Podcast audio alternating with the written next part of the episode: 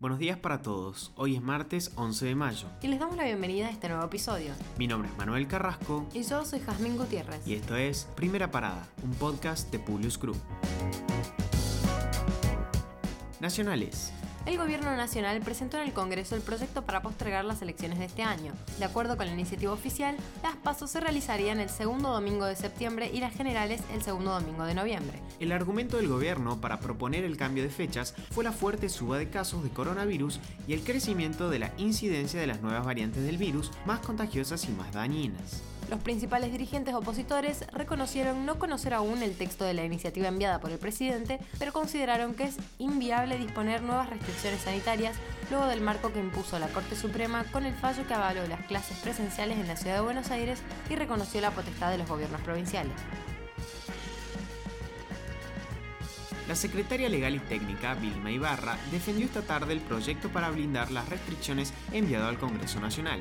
Dijo que no faculta con superpoderes al presidente Alberto Fernández y anticipó, si un departamento de más de 300.000 personas queda en alarma epidemiológica, se suspende automáticamente la presencialidad de las clases y se pasa a la modalidad virtual. La ex diputada nacional Elisa Carrió y referente de la coalición cívica en Juntos por el Cambio se diferenció de sus socios del PRO y la Unión Cívica Radical y planteó que este año no debe haber elecciones legislativas, no se puede votar en medio del duelo nacional, esgrimió. detectaron por primera vez las variantes de la India y Sudáfrica en la Argentina. Los casos fueron derivados para cumplir el aislamiento en hoteles y se informó a las jurisdicciones para que se realicen el seguimiento de los contactos estrechos. El decimocuarto vuelo especial de aerolíneas argentinas procedente de Moscú llegó esta madrugada al país con 500.000 vacunas Sputnik V y con este embarque se superan las 12 millones de dosis recibidas desde el inicio de la pandemia. Desde hoy hasta el miércoles se llevará adelante el Hot Sale 2021, el festival de descuentos online que organiza la Cámara de Comercio Electrónico. Con récord de participantes, serán 900 las marcas que buscarán tentar con ofertas en días en que las restricciones a la movilidad vuelven a invitar al comercio online, en un evento que en cada año miles de consumidores se vuelcan a aprovechar rebajas de precios para todo tipo de productos. Internacionales.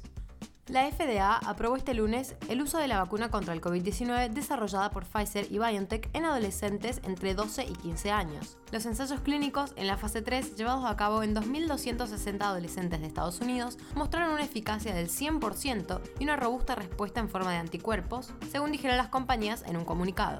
Dado que los niños con el virus podrían ser el foco de contagio del COVID-19, los expertos coinciden en que es posible que se deban incluir en la vacunación para alcanzar la inmunidad colectiva. Una joven italiana recibió el domingo por error seis dosis de la vacuna contra el COVID-19 de Pfizer BioNTech.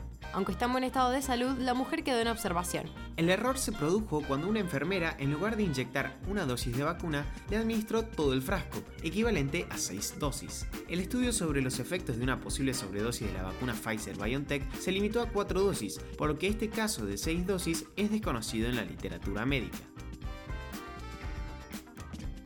Nuevos choques entre palestinos y las fuerzas de seguridad israelíes resultaron en más de 300 heridos este lunes en la explanada de las mezquitas en Jerusalén Este, tras días de disturbios en la ciudad, que ayer marcó otra jornada de tensión por la conmemoración israelí del Día de Jerusalén. En este mismo contexto, Jerusalén se vio sobresaltada por explosiones minutos después de que el movimiento Hamas anunciara un ultimátum para que Israel retire sus fuerzas de dos puntos conflictivos de la ciudad. Reivindicaron la autoría de un ataque con cohetes y dijeron que se trata de una respuesta a los crímenes y agresiones israelíes. Ante la creciente ola de protestas en Colombia, el presidente Iván Duque dio inicio al diálogo con los líderes del Comité Nacional de Paro. Sin embargo, antes de entablar las conversaciones, el jefe de Estado aseguró que una cosa es la expresión pacífica y otra muy diferente, los bloqueos en las vías, señalando que los colombianos no pueden estar secuestrados. Duque se refirió a las afectaciones que estos bloqueos han generado desde el pasado 28 de abril, como el desabastecimiento de alimentos en supermercados, baja demanda de gasolina y el complejo transporte de oxígeno a los centros médicos en pleno tercer pico de COVID-19. El FBI confirmó este lunes que un ataque de ransomware del misterioso grupo DarkSide forzó el cierre de la red Colonial Pipeline, que suministra combustible a gran parte de Estados Unidos. Por su parte, la compañía confirmó que inicia una reapertura por etapas y que planea recuperar la capacidad para el fin de semana, lo que podría significar que pagó el rescate exigido por los hackers. DarkSide es uno de los grupos de ransomware que han profesionalizado un sector delictivo que les ha causado decenas de miles de millones de dólares en pérdidas a algunos países de Occidente en los últimos tres años.